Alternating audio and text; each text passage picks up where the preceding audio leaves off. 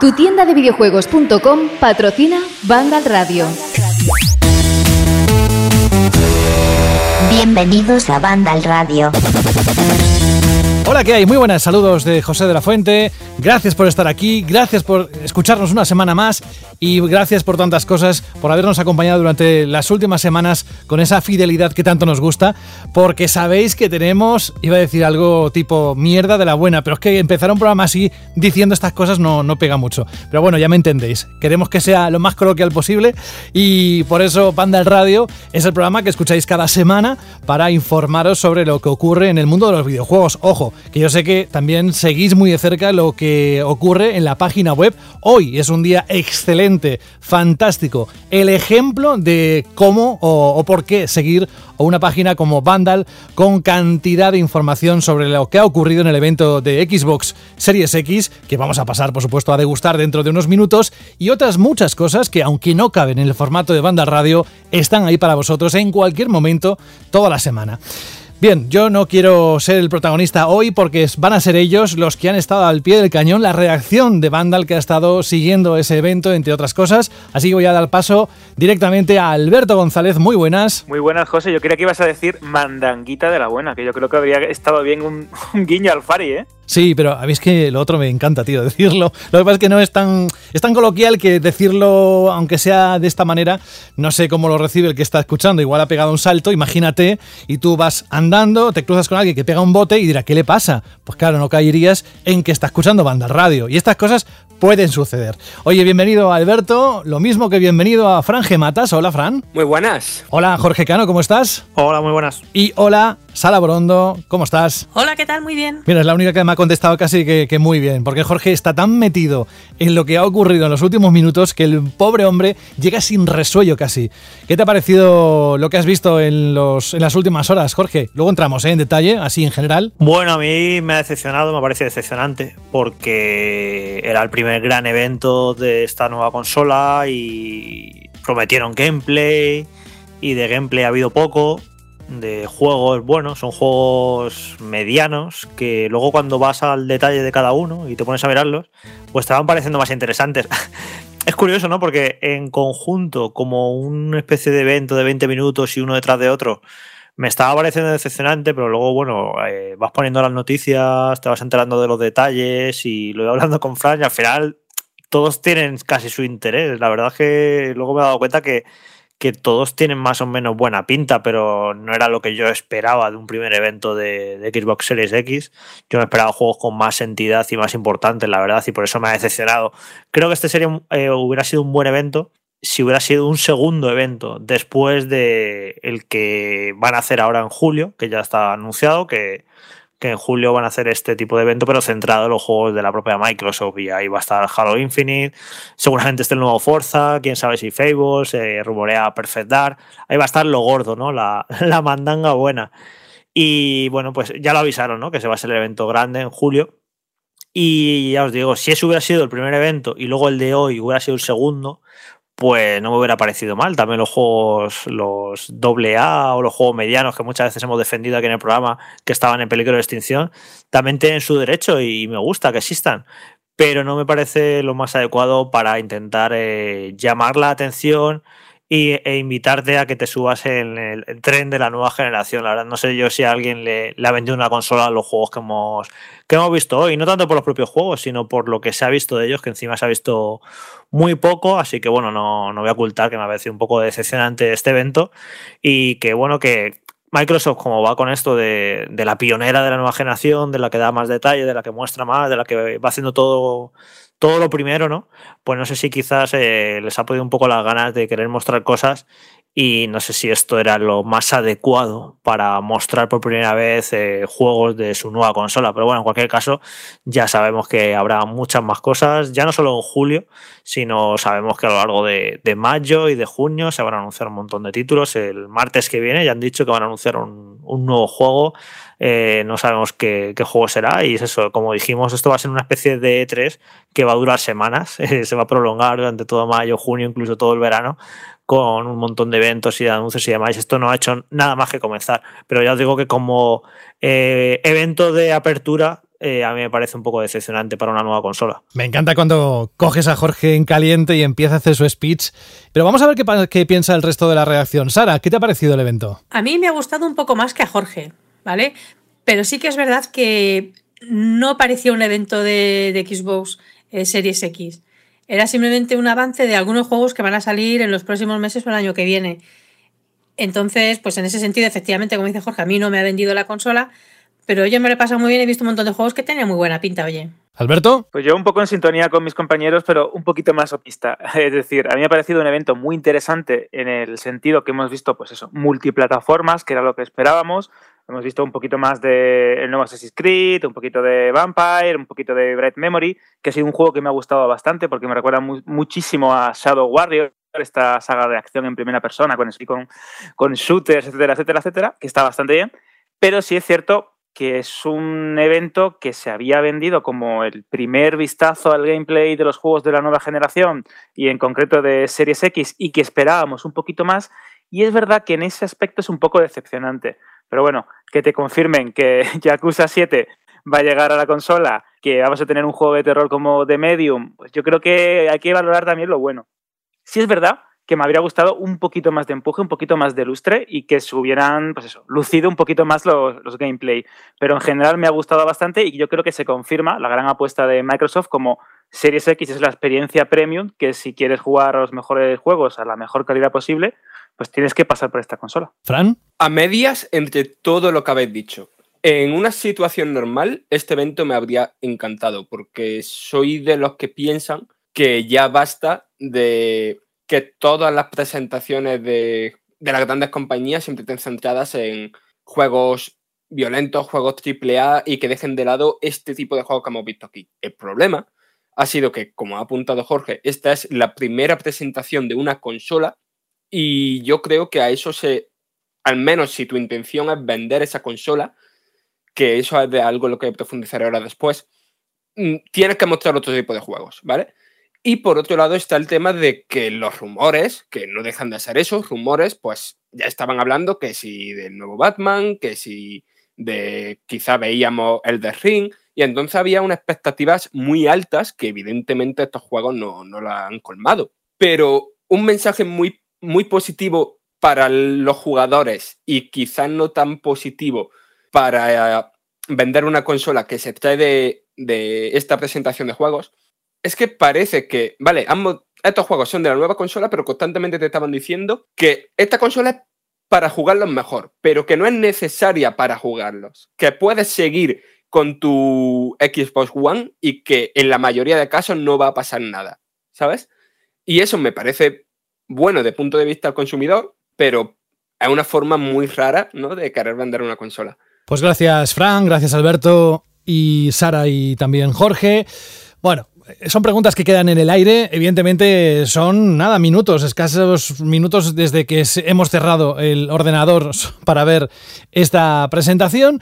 Y las preguntas que quedan en el aire, tipo, hay demasiado marketing que hemos recibido por parte de Microsoft que ha elevado el hype, no ha estado a la altura, es solo un pasito eh, concebido por la propia compañía en el camino de la división que dirige Phil Spencer. Sea como fuere, hay que celebrar que hemos visto por fin los primeros gameplays de videojuegos funcionando en Xbox Series X, que es, como sabéis, la consola de próxima generación de Microsoft. En este Inside Box, en la emisión han estado, como han dicho varios de mis compañeros, títulos tan notorios como Assassin's Creed Valhalla, Vampire the Masquerade, Bloodlines 2, Dirt 5, títulos completamente nuevos como Bright Memory Infinite y The Medium, y sorpresas como el anuncio de Yakuza Like a Dragon para el ecosistema Xbox y. Estos juegos de la próxima generación incluyen características como resolución 4K hasta 120 frames por segundo, DirectX Ray Tracing acelerado por hardware, tiempos de carga súper rápidos, entre otros. Además, muchos de los títulos que se han exhibido hoy usarán Smart Delivery, que ya habéis escuchado que es la nueva tecnología de Xbox que nos asegurará que siempre jugaremos a la mejor versión de los juegos que poseamos, los que hayamos comprado para nuestra consola a lo largo de las diversas generaciones. El listado completo de lo que se ha presentado hoy es este Assassin's Creed Valhalla, Bright Memory Infinite, Call of the Sea, Chorus, Dirt o Dirt 5, Madden NFL 21, Scarlet Nexus, Scorn, Second Extinction, The Accent, The Medium, Vampire the Masquerade Bloodlines 2 y Yakuza Like a Dragon. Y a partir de aquí volvemos otra vez a lo que ha sido el evento, lo que hemos encontrado, qué os ha llamado más la atención, qué os ha parecido una pintaza tremenda o que os haya sorprendido básicamente. A mí me ha encantado, aunque claro, habrá que ver cómo es jugable The Medium, ¿no? Que es un juego que como muchos otros se ha mostrado con un trail, con un extenso trailer cinematográfico y con pequeñitas escenas de gameplay que no sé hasta qué punto serán fidedignas, pero vaya, es el nuevo juego de Bluebird Team, que son los creadores de Legends of Fear, Observer y, y Blair Witch, ¿vale? Y el juego, ya la propia idea me encanta, ¿no? Controlamos a una medium que constantemente vive entre el mundo real, que parece una especie de Londres del presente, y el mundo espiritual. Y el juego nos llevará a explorar un gran hotel abandonado. Y claro, pues podemos esperar bastante susticos, exploración y demás. Y una de las cosas más destacables es que la banda sonora pues viene del mismo compositor de Silent Hill, que le llama Oka. Pues José, aparte del eh, Bright Memory, ¿no? que es el juego este de acción en primera persona, con parkour, eh, que me recordaba mucho a, Shadow Warrior y que tiene un toque también de Titanfall, que yo creo que va a ser el ejemplo perfecto de cómo se van a ver los shooters en la nueva generación. Hemos, hemos hablado una y otra vez de cómo los primeros juegos de acción en primera persona nos mostraban en One y en PS4 una serie de efectos que se han convertido en, en algo habitual en los títulos de hoy en día. Y aquí hemos visto en este pequeño gameplay eh, un montón de efectos de luz, eh, gracias al ray tracing, de efectos climáticos como una tormenta con un buen, un buen número de hojas flotando. Creo que va a ser, pues eso, una buena demostración de hasta dónde pueden llegar los juegos de acción en primera persona. Pero hay un juego que es Second Extinction, que sabes que me encantan los dinosaurios, y aquí tenemos un shooter cooperativo con dinosaurios mutantes en un mundo futurista posapocalíptico en el que ha habido un evento de destrucción masiva. Bueno, que quizás, o sea, un juego más pero como hay dinosaurios me ha gustado especialmente. Y aparte, como fanático del fútbol americano, esos pequeños segundos que hemos visto de Madden NFL 21 ya te dejan caer que una vez más los juegos deportivos van a marcar ese eh, techo generacional, ¿no? En cuanto a recreación de, personas, de iluminación, de estadio, de texturas. Y en el caso de la, de la saga de Electronic Arts, del fútbol americano, aparte de que el, el vídeo me ha gustado mucho porque me encanta Patrick Mahomes, el, el, quarterback. Eh, me parece bastante interesante porque es otra de las compañías que se apuntan al carro del Smart Delivery. Es decir, te compras tu juego en Xbox One, lo juegas en One o en, One X y después si lo em, adquieres antes del 31 de marzo, creo, también lo puedes tener en Series X. Así que es otro ejemplo más de cómo está eh, planteando Microsoft esta transición suave de la nueva generación con la consola. Pues yo voy a destacar tres juegos. Parece que nos hemos puesto de acuerdo y cada uno vamos a destacar juegos distintos. Pero, eh, Alberto, sí quería comentarte que yo estaba viendo la transmisión que tenían Carlos Leiva y Saúl González y han comentado cuando ha salido el Second Station, ha dicho, creo que ha sido Carlos, dice, bueno, pues nada, esto llamamos a Alberto y nos echamos ahí unas tardes. O sea, sí, lo he contigo, ¿eh? Me ha encantado. Es que, es que, es que imagínate, dinosaurios encima mutantes, es que lo tiene todo. Lleva tu nombre. Le falta solamente. Un Taylor Swift o algo de Star Wars, un sable láser. Efectivamente, pues mira, que dices de, de Star Wars. Yo quiero mencionar el shooter galáctico este que se ha visto, el Chorus Rise as One, porque es un juego de disparos con naves espaciales que además hace mucho que no se veía un juego así en una consola como Xbox eh, Series X. Jolín, tengo que acostumbrarme a decir el nombre nuevo ahora. Y bueno, creo que puede ser interesante las naves espaciales, hay mucha gente a la que le gustan de por sí. Y en este caso además parece que va a tener un componente narrativo. La mujer esta que hemos visto en el, en el trailer era bastante inquietante, no sabemos qué papel va a jugar, qué historia va a haber aquí detrás, pero bueno, promete bastante, con lo cual, pues muy bien. Evidentemente no voy a mencionar nada del, juego de miedo, José, antes de que digas nada, no pienso decir ni pío. Eh, sino que voy a pasar a Diasten, porque es, el, es un RPG eh, que es así como cooperativo, tiene un aire muy cyberpunk, que parece que se va a ser una ambientación bastante de moda en los próximos años. Y es perspectiva isométrica, sí que recuerda bastantes cosas a Diablo, pero bueno, como cambio de ambientación, por todas las explosiones que hemos visto en el tráiler, porque tiene buena pinta a la hora de jugarlo con los amigos. Yo creo que este es una cosa bastante, bastante prometedora también. Y luego, por supuesto, yo tengo que mencionar a, un juego español que se ha visto ahí, porque parece que no estamos acostumbrando a que haya juegos españoles en estas grandes presentaciones, pero, pero jolines, ahí está, ¿no?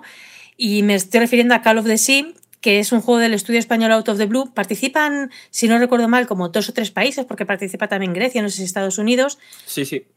Eh, vale, Fran, es verdad que tú te, te lo, has, te has currado todo esto. Eh, pues es que en ese estudio, además, es un estudio bastante nuevo, este es como su primer juego, pero está compuesto por gente que tiene muchos años a sus espaldas y que tiene juegos bastante importantes a sus espaldas. Y bueno, yo creo que vamos a ver de aquí algo muy, muy interesante.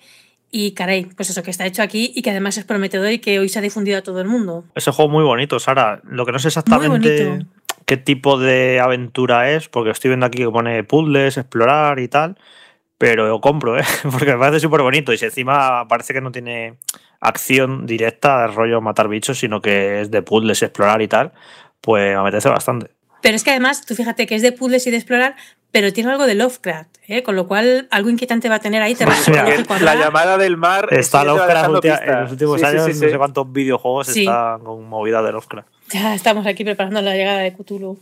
A mí el juego, me- o sea, viendo el programa, mm, lo había pasado desapercibido y cuando me he puesto ya a mirar información sobre el título, me ha llamado la atención muchísimo porque, o sea, las referencias que dan son juegos que me encantan. Firewatch, Subnautica, eh, HP Lovecraft y quiero decir, la propia estética y el la importancia que le han dado al tema de conectar emocionalmente con la protagonista, ¿no? Que va a esta isla en el año 1930 a buscar a su marido, que es un explorador que se ha perdido.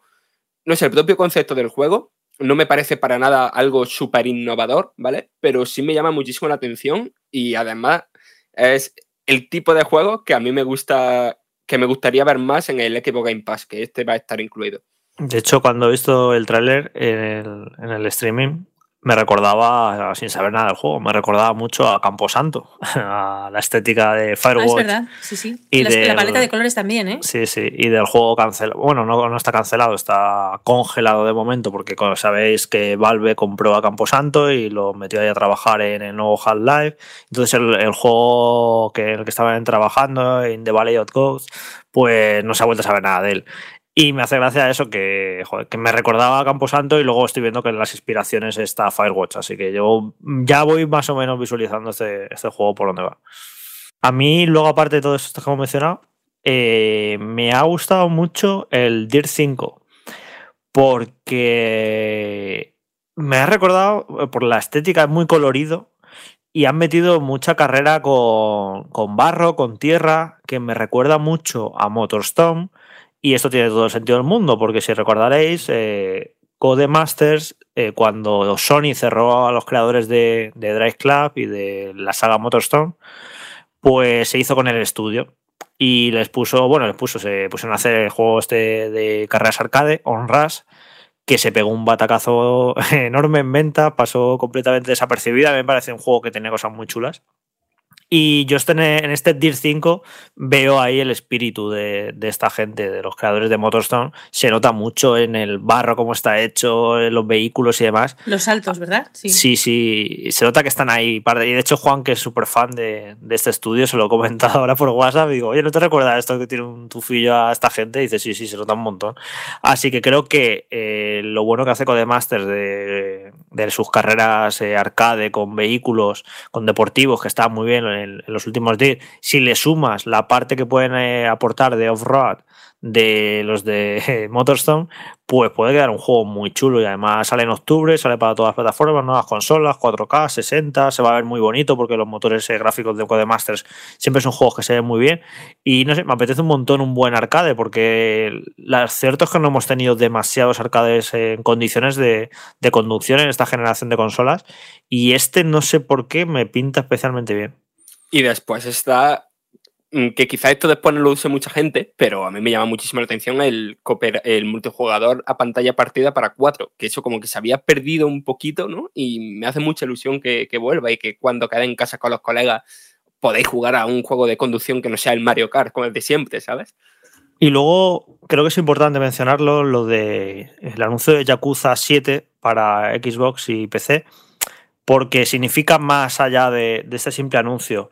Eh, creo que se, que se nota que, que Microsoft está haciendo esfuerzos para atraer a las desarrolladoras japonesas, para hacer otra vez buenas migas, si recordaréis eh, con Xbox 360 hicieron muy buenas migas con juegos japoneses exclusivos, grandes JRPG, además muy buenos, eh, los Odyssey, Blue Dragon, salió un Tales of también exclusivo, salieron un montón, me acuerdo, el, el Eternal Sonata, o sea, había un montón de JRPGs en 360, aún así no conseguían que la consola se vendiera en Japón, desgraciadamente, y luego ya abandonaron esa vertiente y en los primeros años de One, eh, la verdad es que los desarrolladores japoneses han tenido muy abandonados a, la consola. Siempre se habla en, estas comparaciones entre Play 4 y One de los exclusivos de Sony, pero es que había un montonazo de grandes juegos japoneses que no llegaban a, a Xbox One y que yo creo que eran muy importantes. Y esto ha empezado a cambiar en los dos últimos años. De hecho, ya están en Game Pass eh, tanto Yakuza Kiwami como Yakuza Zero. Y aquí tenemos otra confirmación de que Microsoft está teniendo mucho, mucha consideración a los japoneses. También anunciaron el nuevo Tales of, si recordaréis, en el E3 del año pasado, la conferencia de Xbox. Elden Ring de From Software también estuvo ahí. Se nota que con Bandai Namco, ahora hablaremos también, que han anunciado un nuevo juego de Bandai Namco, precisamente con Bandai Namco ha hecho ahí un buen trato. Se nota que con Sega también están eh, por lo de la saga Yakuza y yo creo que, que son, son, muy buenas eh, noticias, que eso, que se nota que están haciendo movimientos para atraer a los juegos japoneses también a su consola. Y bueno, que vaya a tener este Yakuza de lanzamiento, además Yakuza, una de las sagas por excelencia más ligadas históricamente a las consolas PlayStation, pues por fin eh, un nuevo Yakuza va a salir a la vez en, tanto en PlayStation como en Xbox como en PC. Y luego, esto todavía no se sabe, eh, está esa duda de si este Yakuza va a llegar traducido al español, que es muy importante para mucha gente. Y yo creo que sí, porque los últimos eh, juegos de Sega han venido todos traducidos. Eh, ha venido traducido el Sakura Wars, este que es un juego súper derecho y ahora sí lo han traducido. Valkyria Profile, eh, Valkyria Chronicles 4 y eh, pues sobre todo Persona 5 Royal. Yo creo que van a, seguir esa, esa racha y yo estoy seguro que este Yakuza va a venir traducido porque además es una especie de reboot de la saga. Si os dais cuenta, aquí en, en Japón se llama Yakuza 7, pero en Occidente le han quitado el numerito y se llama la Yakuza Like a Dragon, como que en plan para atraer a gente ¿no? nueva a la saga y que vaya a ser, vaya a salir en varias plataformas a la vez. Yo vamos a apostaría todo a que a que este juego va a salir traducido en español. Y luego el, el, otro juego así que no hemos comentado es este nuevo juego de Bandai Namco, Scarlet Nexus, que si eso que nos cuente Fran un poquito más que se habrá enterado de qué va, porque yo lo que veo es un hack and slash con estética anime, que le decía que me recordaba un poco a Astral Chain, a él no tanto, pero no sé, eso parece que principalmente, o sea, que es mucho más hack and slash que RPG, que con Code Vein no pasaba. Code Vein sí que era mucha mezcla de acción, pero era muy rolazo, eh, tipo Souls. Pero ya aquí sí que veo un juego más centrado en la acción, ¿no? En, ser un hack and slash. Sí, sí, sí. O sea, yo cuando han empezado a mostrar el trailer, lo primero que pensé no fue como tú en Astral Chain, sino en Code Vein 2. Pero después ya se empezó a ver gameplay y tal. Y no, esto tiene toda la pinta de ser un hack and slash de manual, pero con el añadido de que el protagonista tiene, y cito textualmente, poderes psicoquinéticos. Y esto se traduce, por lo que hemos visto en el vídeo, en que el protagonista pues, puede utilizar los objetos del escenario para elevarlo y lanzarlo a los enemigos. También puede invocar una especie de, de armas mágicas y luchar con ella contra los enemigos y también elevar por los aires a los, a los propios adversarios. Y a nivel de historia puede estar interesante en el sentido de que esos enemigos son como unos seres abstractos, ¿no? Que recuerdan como, no sé, a una mezcla de animales con partes mecánicas y un diseño de monstruos que, que tienen una estética casi más de juego de terror, ¿vale? Que de hack and slash. Y, se supone que esos seres son como seres invulnerables, ¿no? Y que solo eh, la fuerza armada de, soldados psicoquinéticos a los que pertenece el protagonista, pues puede luchar contra ellos, ¿no? El mundo está como una especie de posapocalipsis. Y no sé, no, no me parece, no creo que vaya a ser un, juegazo, ¿sabes? Un auténtico juegazo, pero sí, sí tiene pinta de, ser de un, un hack and slash muy entretenido y, y, eso, y relativamente profundo en lo, en lo argumental. comentar otra cosa que, que, ha sido las últimas horas y por eso José no, no, lo había puesto ahí en la escaleta, pero creo que es interesante. Ya conocíamos el concepto, el concepto este de Smart Delivery, ¿no? que quiere decir que ciertos juegos, si tienen esta etiqueta, pues tú los compras en Xbox One y cuando tengas la Series X, la nueva consola, si está disponible ya esa versión mejorada, pues automáticamente tú tienes el juego también en esa consola, que es un poco un cross-buy, que esto no es, a ver, no es realmente nuevo. Esto ya, de hecho, no sé si recordáis cuando salió Play 4, pero algunos juegos que si los tenías comprados en Play 3 y en, PS Vita, automáticamente tenías la versión de PS4. No ocurrió con muchos, pero sí con unos cuantos. Recuerdo, por ejemplo, con Journey, ¿no? Es un poco es esto, más o menos, así a grosso modo. Y le han puesto un nombre chulo, lo del Smart Delivery, y ya vamos viendo que se van sumando unos cuantos juegos interesantes. Eh, donde fue Cyberpunk el primero, pero ahora se inscribe al Valhalla y ya hay unos cuantos. Pero hoy han, anunciado otra, otra, etiqueta que también me parece muy interesante, que es esta etiqueta que pone optimizado para Series X, que es una etiqueta muy, la verdad, muy reconocible, muy se ve claramente. Y esa etiqueta va a venir en las cajas de, de algunos juegos, ya, ya, las han empezado a mostrar cómo van a ser esas cajas. Esta es una de las dudas que teníamos, recuerdo que lo hablábamos, cómo van a hacer los juegos, si van, si funcionan tanto en One o en Series X, lo van a indicar en la caja. Y bueno, pues ya venían cambiando las cajas desde hace tiempo preparándose para esto. Básicamente en las cajas va a poner arriba del todo en verde Xbox, así que como el ecosistema de Xbox, y luego abajo con una etiquetita para qué consolas Xbox te funciona ese juego. Te pone pues X, eh, One S, One X y Series X, por ejemplo, ¿no? en el caso este de este primer año. Y luego encima, en algunos, te va a poner también esta etiqueta de, como diciéndote, optimizado. En el sentido de, no solo es que te vaya a funcionar este juego en la nueva consola, sino que además va a tener mejoras en esta consola, mejoras importantes.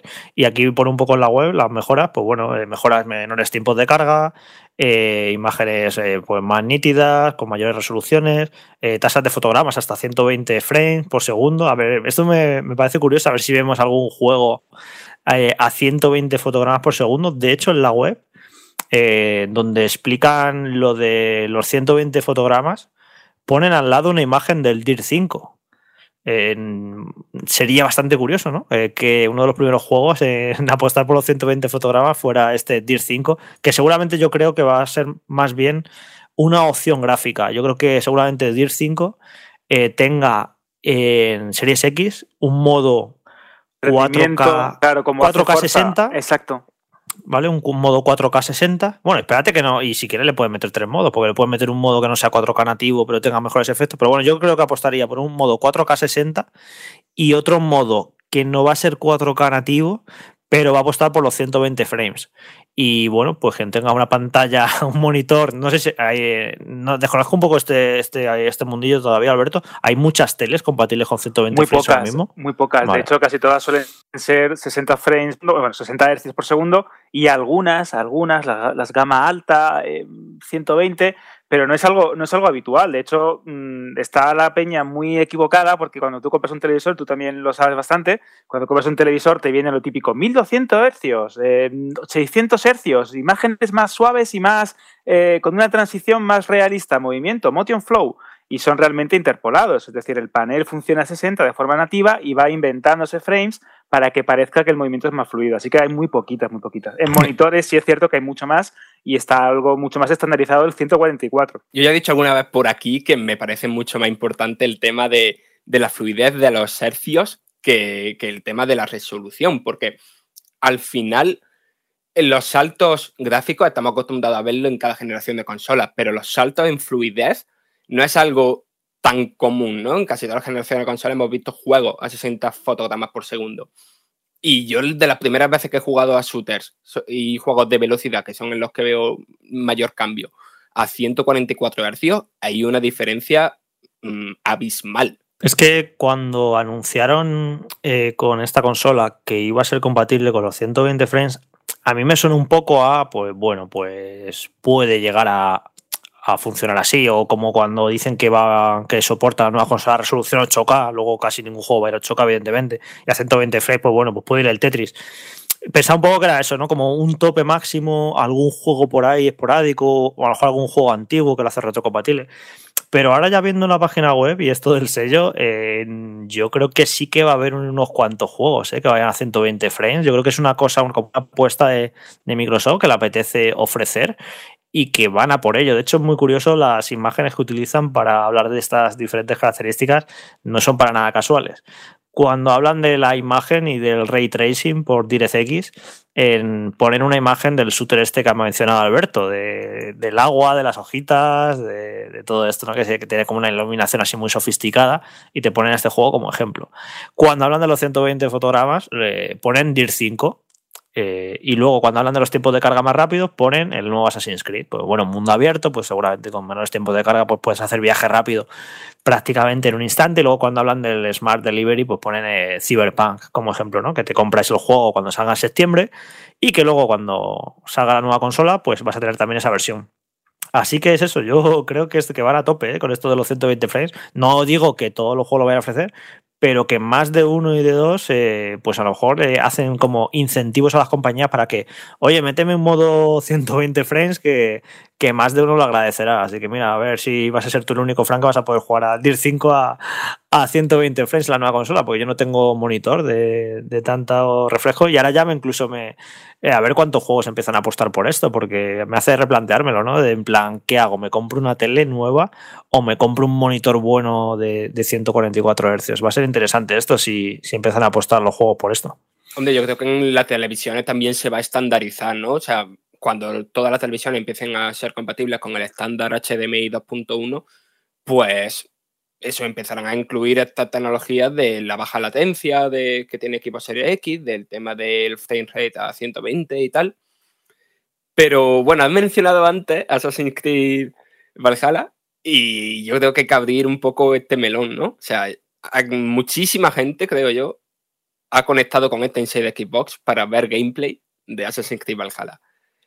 Y, o sea, porque esta es un podcast de. O sea, un podcast, es radio y no se pueden poner imágenes, pero aquí se podría poner el meme ese del John Travolta, ¿no? De dónde está. Avisaron ayer, eh, hubo un. Bueno, de hecho, creo que es el director del juego, le preguntaron en Twitter y tal. No, no, mañana se va a mostrar un teaser gameplay, como en plan, no, no esperéis un gameplay y condiciones y así, una, pues nada, un vídeo ahí que se ven un poquillo los gráficos. De hecho, es que eh, Ubisoft, ya los que llevan mucho tiempo en esto, eh, la manera en la que promocionan ciertos juegos, como este Assassin's Creed, es que es sota, caballo y rey. No salen de ciertos estándares. Es, primero hay un trailer CGI, con una musiquita muy chula, el de la semana pasada. Luego hay un tráiler con musiquita chula, pero ya con el motor del juego, que es el de, el de hoy y ya en su propia evento, movida que hagan, que no sé cuándo lo harán, ahí ya será cuando, cuando muestren un gameplay de 10 minutos explicándote las mecánicas y tal, pero es que siempre eh, saca los vídeos con el mismo orden, de la misma manera, lo hacen todo igual y sí, sí, ahora ya, ya habrá que esperar al próximo vídeo para ver el juego realmente, cómo se ve ese gameplay, que bueno, también te digo una cosa, no, no lo podemos imaginar, ¿no? Ya son muchas entregas jugadas, son muchos tiros pegados como para imaginarse cómo, cómo se va a ver más o menos y cómo se va a jugar. A mí lo más interesante y lo más esperanzador de todo con este juego es una noticia que ha salido hoy en la que han dicho que este Assassin's Creed no va a ser ni el más grande ni el más largo de la saga que han oído las críticas y me he sentido completamente aludido. Se acabó el, plato, el plato de macarrones. Sí, porque a veces pensaba que, que, soy muy quejica o que era yo solo al que le parecía mal esto y que la gente estaba encantada, porque yo, de hecho, la, la recepción de Odyssey fue unánimemente buena, la gente unos halagos y les encanta, ah, es increíble. Y digo, no sé, pues estaré yo solo, pero parece que no y que Ubisoft eh, ha escuchado y que está de acuerdo en que se les estaba yendo un poco de las manos esto de que los juegos fueran cada vez más y más y más grandes y nos han tranquilizado que Valhalla no, no va a ser necesariamente ni el más grande ni el más largo. Así que eso me parece una gran noticia y que hace que lo, que lo espere todavía con más ganas. Ya os digo, que prefiero que la saga se centre un poquito más y apueste por la calidad en vez de por la cantidad. Y luego hay otro juego que se ha quedado ahí un poco olvidado, que es el, el Scorn, que es un juego de acción, bueno, de acción. Es un juego de terror en primera persona, que yo creo que ya Sara, ya para empezar, terror, primera persona, eh, diseños eh, biológicos y mecánicos como los de Jigger, el creador de Alien y era un juego que llevaba muchísimo tiempo anunciado, se anunció allá por 2014, pasó a Kickstarter, parecía cancelado, se paralizaba, nada más que se llegó a anunciar para, para PC y por primera vez hemos visto el, el estado actual del, del, juego, el concepto que, que nos va a presentar y es literalmente, pues eso, como estar en las visiones de Jigger, el artista suizo creador de Alien, pero en forma de videojuego.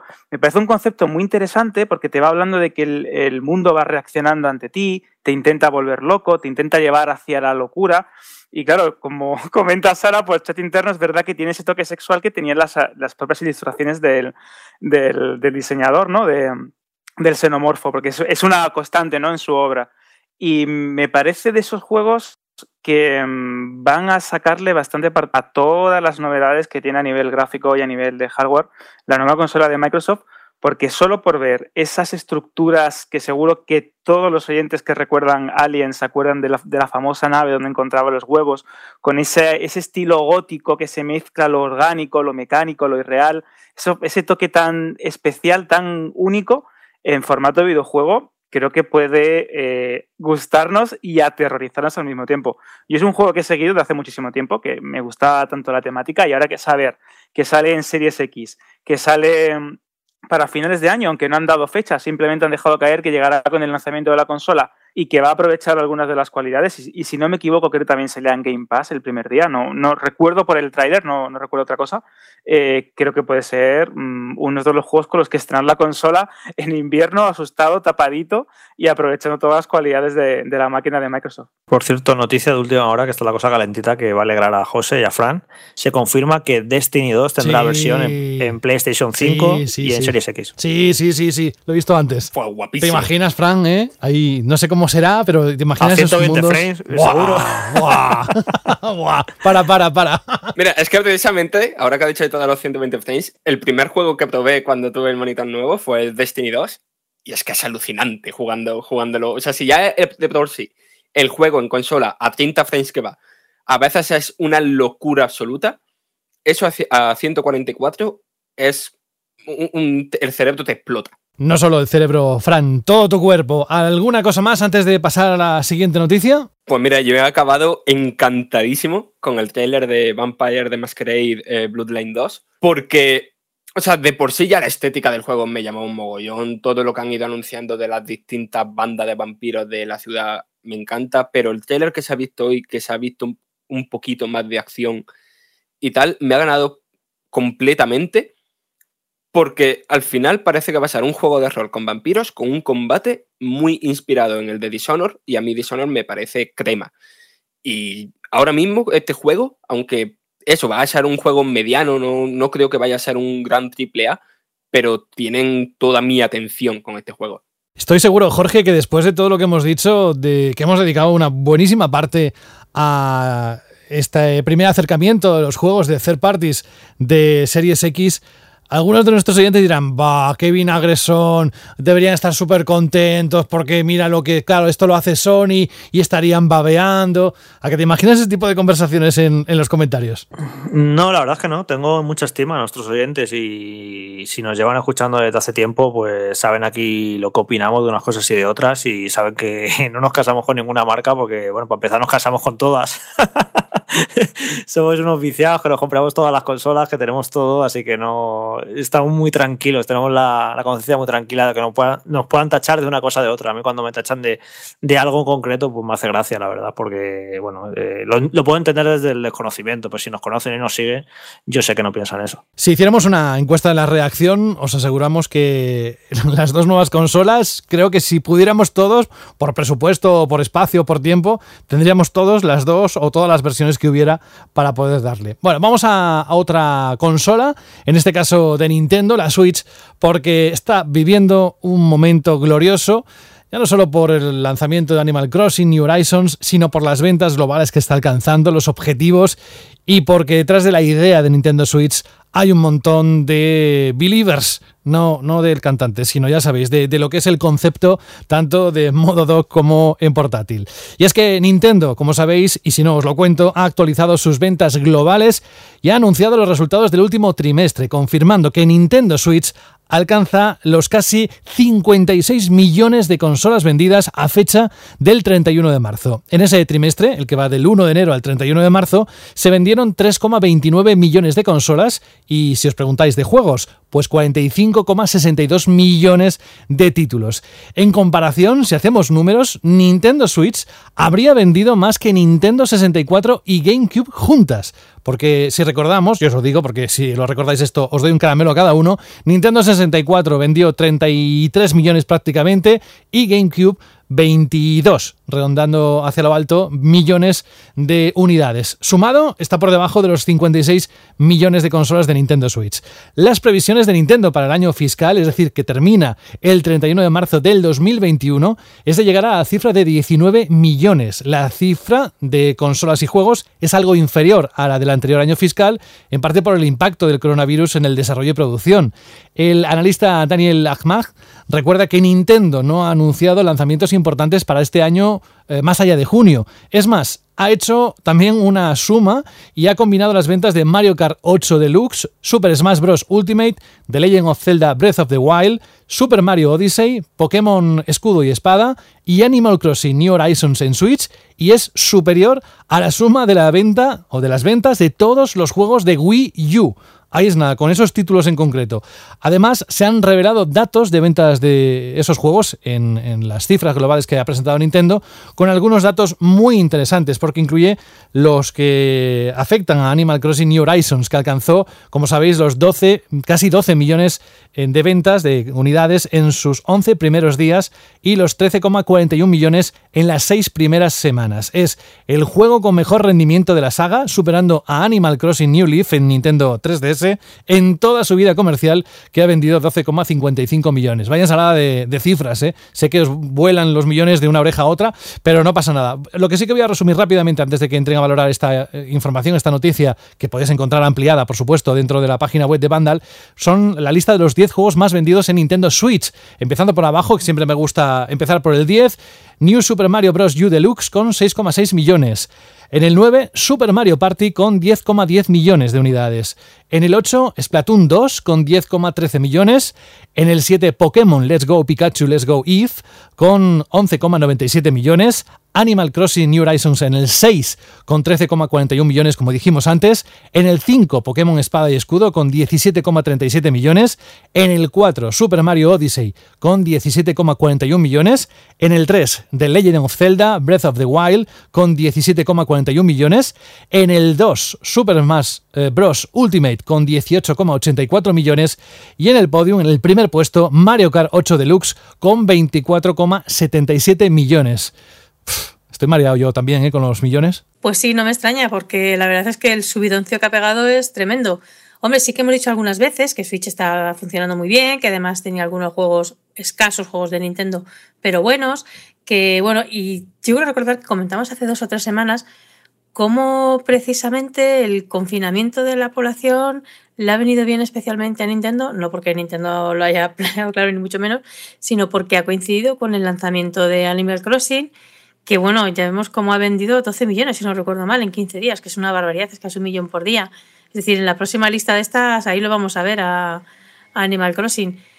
Es una barbaridad, pero, pero demuestra hasta qué punto Switch era una buena idea y cómo, por ejemplo, que quien lo hubiera dicho que Mario Kart 8 Deluxe, iba a funcionar tan tan bien en esta consola. Eh, porque bueno, Smash Bros. Ultimate lo hemos hablado aquí mil veces, cómo funciona y tal. Legend of Zelda, juego de lanzamiento, evidentemente a lo largo del tiempo. Los juegos de Nintendo no son juegos de pico, son juegos que con el tiempo siguen vendiendo y vendiendo mucho en el caso de ciertas franquicias, como de ciertas series, como esta de Legend of Zelda. Es decir, que son juegos que salieron del lanzamiento de la consola poco después, pero que siguen vendiendo bastante bien. Y lo que le queda a la consola, es decir, y fijaos que ha superado cosas como el famoso problema de los mandos, que era claro, mucha gente ha aprovechado, se ha comprado la Switch y se han comprado el Animal Crossing y tal. Y el problema del drift está saliendo bastante. Eh, y, no, no parece que, importe, que importe demasiado. Es decir, se le perdonan muchas cosas a la Switch y, y, es porque tiene buenos juegos y porque el concepto de la consola, joder, que yo lo dije desde la primera vez que coges la consola en las manos, entiendes que es que es una pasada de bien pensado que está todo. Lo que me no, no voy a decir rabia, porque evidentemente me alegro muchísimo por Nintendo, pero es que estos 10 juegos que has comentado tú, los 10 juegos de la lista y los que he comentado yo también, son todos juegos de Nintendo, ¿eh? O sea que aquí se ve una vez más como las third parties no logran conectar bien o bien porque no, no logran encajar bien las ideas del hardware o porque no les viene bien hacer un- una versión para Switch que tendrían que sí que hacer muchas modificaciones en el control, incluso en el concepto del juego, porque los juegos de Switch sí que es verdad que funcionan bien cuando hay un concepto específico para Switch y las especificidades de la consola. Entonces me da rabia que otras eh, empresas, que otras third parties, que las third parties no hayan sabido ver ese potencial de la consola y que, que no le hayan logrado llegar. Eso, jolín, me hubiera gustado ver ahí algún otro juego que no fue de Nintendo, ya te digo, no por Nintendo, que me alegro muchísimo por ello, sino por ver que esta consola ha llegado a otras empresas también el concepto. Yo que mm, queda claro una vez más que la gente se compra las consolas de Nintendo para jugar a los juegos de Nintendo. Y aquí lo vemos con las ventas, que son increíbles. O sea, son de récord. eh, todas las sagas, la entrega de Switch es la más vendida. El Breath of the Wild es el Zelda más vendido de la historia. El Mario Odyssey es el Mario 3D más vendido. Pokémon Espada y Escudo, que fijaos la de críticas que se llevó, lleva ya camino de los 18 millones y se va a convertir en una de las entregas más vendidas. Es que es así, es que todo, todo bate récord. Super Mario Party, el Mario Party más vendido. Eh, una secuela como Splatoon, que lleva ya 10 millones. Es que es, alucinante. Todos los, toda la saga bate récord. De hecho, eh, me ha sorprendido para mal eh, Fire Emblem Three Houses, que ha vendido casi 3 millones. Un juego de rol táctico. Pero como todas las sagas han tenido un impulso brutal en Switch, yo también esperaba un impulsito mayor para Fire Emblem y de hecho son ventas peores que las entregas de 3DS. Es el único así que, que medio ha patinado, pero el resto de sagas están batiendo récords en Switch y es eso. Y, demuestran además que la gente se compra la consola de Nintendo para jugar a los juegos de Nintendo y que el resto de compañías pues se quedan con las migas. Que en este caso parece que son unas migas bastante suculentas porque las compañías siguen anunciando juegos para Switch mucho por, muy tal, pero siguen anunciando hoy juegos. De hecho, Electronic Arts ha dicho que este año va a lanzar varios juegos para Switch. Eh, 2K está ahí, Bethesda está ahí. Todas quieren estar ahí. Si están ahí es porque las ventas que sacan en Switch les compensa. Así que bueno, serán unas migas, pero son unas migas muy suculentas teniendo en cuenta un mercado de, que va camino de las 60 millones de consolas. Y sí que es cierto que en otras generaciones, como pasó con Wii U, que fue una consola muy desgraciada, las third party salieron corriendo rápido porque se ve que vendieron muy mal sus primeros juegos y no quisieron saber nada y la abandonaron. Pero en el caso de Switch no, no la van a abandonar porque es una consola muy exitosa, así que bueno, van a seguir sacando sus títulos. Pero bueno, ya eh, en la industria ya se conoce la regla del juego todo el mundo y ya se sabe que, que los indiscutibles de las consolas de Nintendo son los juegos de la propia Nintendo y no se puede competir contra eso. Y yo no estoy totalmente de acuerdo con el análisis de que los juegos third party no aprovechen las capacidades de Nintendo Switch. Yo creo que el análisis es que la mayoría de esos juegos third party son ports o versiones gráficamente eh, e incluso jugablemente peores que las de las otras dos consolas de sobremesa o incluso que en ordenador. Y yo, por ejemplo, pues para jugar a Overwatch, pues prefiero arrancarlo en mi ordenador o en mi Play 4 que jugarlo en Nintendo Switch, por mucho que Nintendo Switch tenga controles por movimiento, que pueda jugar con ella tirado en la cama, ¿vale? Y, yo creo que eso es algo que también piensan muchísimos jugadores. Pero después, volviendo al tema de la venta de Animal Crossing, es que es absolutamente espectacular. Yo veremos a ver si en el informe financiero de, de una vez esté completo 2020, Animal Crossing no se convierte en el segundo o mejor o juego más vendido de Nintendo Switch, ahí al nivel de Mario Kart 8 Deluxe, porque lo que se está viendo con este juego a nivel de copar titulares, no solo en medios especializados, sino en prensa fuera que está fuera de los videojuegos. El movimiento que hay con el juego en redes sociales es un fenómeno que yo pocas veces he visto en un juego de Nintendo. Pero De es que es lo que ha dicho raíz- Fran, perdona, perdona, Alberto, es lo que ha dicho Fran, que hacen ports y los ports evidentemente no van a funcionar igual de bien en Switch que en otras consolas más potentes o en PC, es el caso de Overwatch que has dicho. Pero juegos que tengan en cuenta las especificidades de la consola y que estén pensados para esa consola, hay pocos. De hecho, uno de los que mejor ha funcionado es Mario and the Rabbids, el de Ubisoft, eh, pero porque está Mario ahí, porque estaba Nintendo bastante implicado. Que por Pero cierto. Sara, es un juego que, que me encanta, que ha gustado muchísimo, que ha vendido, vendió muy bien. De hecho, creo que era el juego third party mejor vendido de la consola, ¿no? Y es raro que no hayan continuado esa estela, ¿no? Ni la propia Sí, Ubisoft. o no han llegado a acuerdo, Mm, Ni O- otras compañías sí. cogiendo otros personajes, otra marca de Nintendo. Es raro, se ha, se ha quedado casi como una rareza en el catálogo cuando es un juego joder, estupendo. Y de hecho me extraña incluso que no, que no hayan apostado por una secuela al menos. No sé, me parece que eso es un juego que ha gustado a todo el mundo, que ha vendido bien y que no sé por qué no han intentado hacer algo parecido con otros, con otros juegos y otras compañías. Yo lo que estaba pensando es que a raíz del éxito que está teniendo Animal Crossing, como eh, no me extrañaría eh, que Nintendo empezara a diversificarlo un poco más. Hemos visto, por ejemplo, el Happy Home Designer, como pues es un juego basado en el mundo y en el universo y en las mecánicas de Animal Crossing, pero con otra mecánica o con otro concepto y otra naturaleza distinta, pero al mismo tiempo similar. Si hay eh, una compañía en el mundo de los videojuegos que sabe aprovechar sus licencias, sus personajes, sus mundos y sus grandes IP o, ideas, esa es Nintendo. No me extrañaría que Animal Crossing, no te voy a decir que haga un Animal Crossing Kart, ni mucho menos, pero que empezará a aparecer en otros videojuegos o incluso como estabais comentando, ¿no? En este, este crossover de Nintendo y, Ubisoft, que también aparecieran juegos similares, eh, sacándole partido a ese universo tan particular, a esa idea tan única, porque creo que aquí tienen ya eh, la cuarta o quinta saga en, en Discordia, más allá de Mario, de Zelda o de Pokémon. Y eso es muy importante. Hemos visto cómo ha funcionado también en teléfonos móviles. Pocket Camp sigue siendo uno de los juegos que más dinero ingresa y que mejor funciona en el mundo de los free to play. Y creo que Nintendo, tal y como lo está, esta saga no la va a dejar eh, como una, una licencia, una serie que aparezca un juego para cada consola o cada poco tiempo. Creo que la va a explotar y va a sacar muchísimo partido porque indudablemente lo tiene. Así que vamos a ver cómo este éxito de Animal Crossing acaba abriendo una nueva senda y acabamos viendo pues eso, spin-off, crossovers o otros productos basados en esta, en esta saga tan particular. Yo también quería comentar que a raíz de. O sea, se han mezclado dos cosas, ¿no? La presentación de estas cifras de ventas, tanto en consolas como en videojuegos espectaculares, con esas informaciones no oficiales de que Nintendo no va a tener un direct en este verano, ¿no?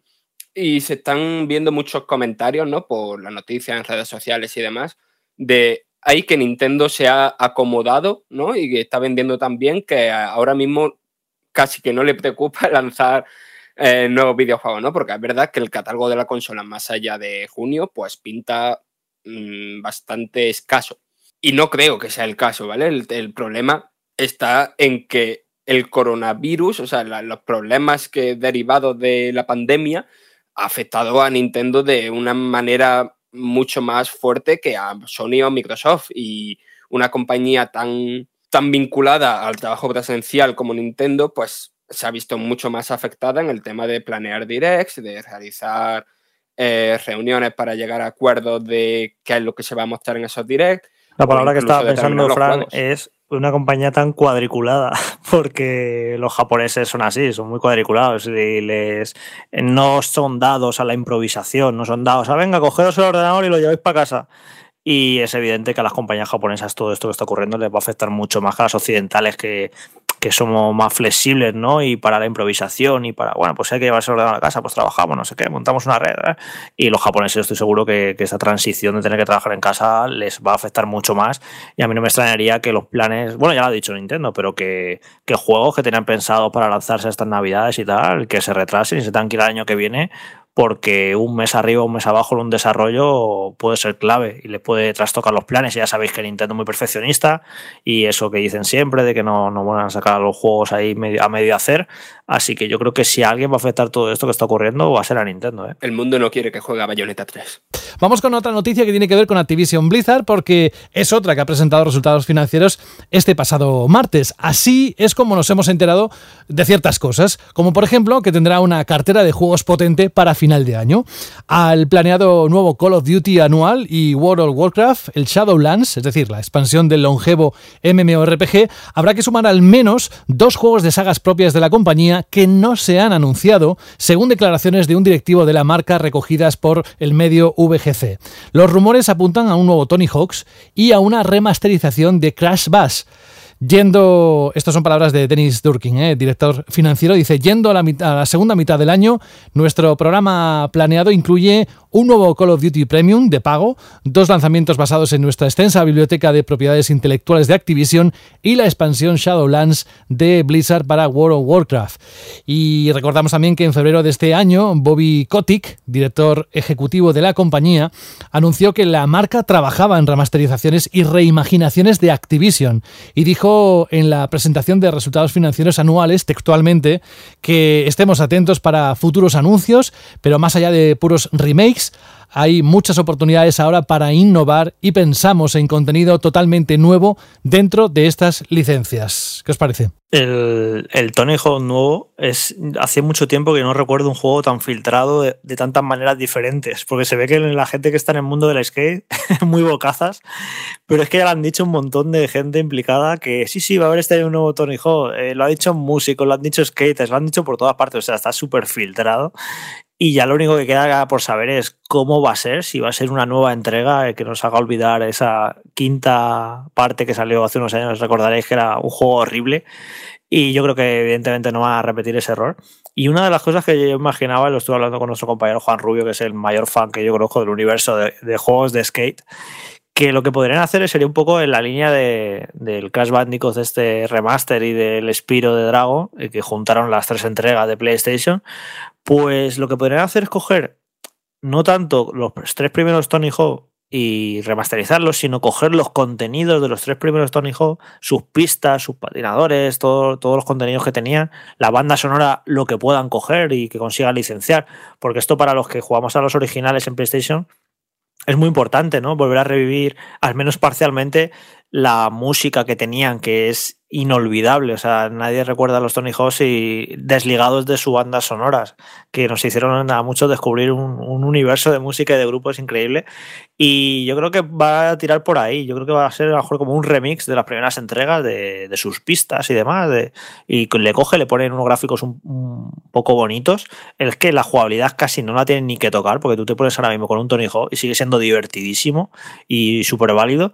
Y yo creo que van a tirar por ahí un poco. Eh, les ha funcionado muy bien con Crash Bandicoot y con Spiro, así que yo creo que un Tony Hawk remaster con los tres o cuatro primeros, todas sus pistas, todos sus contenidos, puede ser algo chulísimo. Y ojo que si hacen una nueva entrega, pues bueno, eh, si la hacen bien, también estaremos aquí esperándola. Lo que pasa que después de, de la quinta entrega, que fue auténticamente horrible lo que hicieron, pues eh, casi que nos conformamos con un remaster en condiciones. Así que bueno, a ver cuándo lo anuncian este Tony Hawk remaster que, que le tenemos muchas ganas. Gracias, Jorge. Saltamos de Activision a Electronic Arts, que anunció esta, también esta semana una lista de los proyectos previstos para este año fiscal, entre los que se encuentran sus sagas deportivas anuales y otros títulos, unos conocidos y otros no tanto. Uno de ellos apunta a una remasterización título HD, que no sería otra que la trilogía original de Mass Effect, según Jeff Grapp, del medio Venture Beat.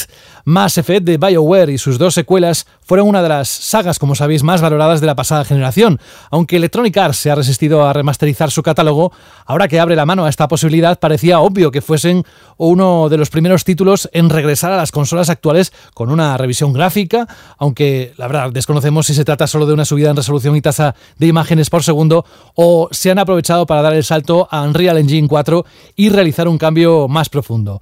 Además, recordamos que en 2017 la saga volvió con el que supondría el inicio de una nueva historia, aquel Mass Effect Andrómeda, pero las críticas irregulares y unas ventas por debajo, muy debajo de lo esperado, impidieron que esta aventura tuviese continuidad. La pregunta es para todos, bueno, para como el más emocionado veo para Switch es Fran, es eh, Mass Effect Trilogy para Switch, ¿sí o no? A ver, yo creo que sería o sea, encaja, ¿no? El tema de que haya un remaster HD y que hayan dicho que este año van a salir varios juegos de Electronic Arts para Nintendo Switch, ¿vale? Por esa parte encaja.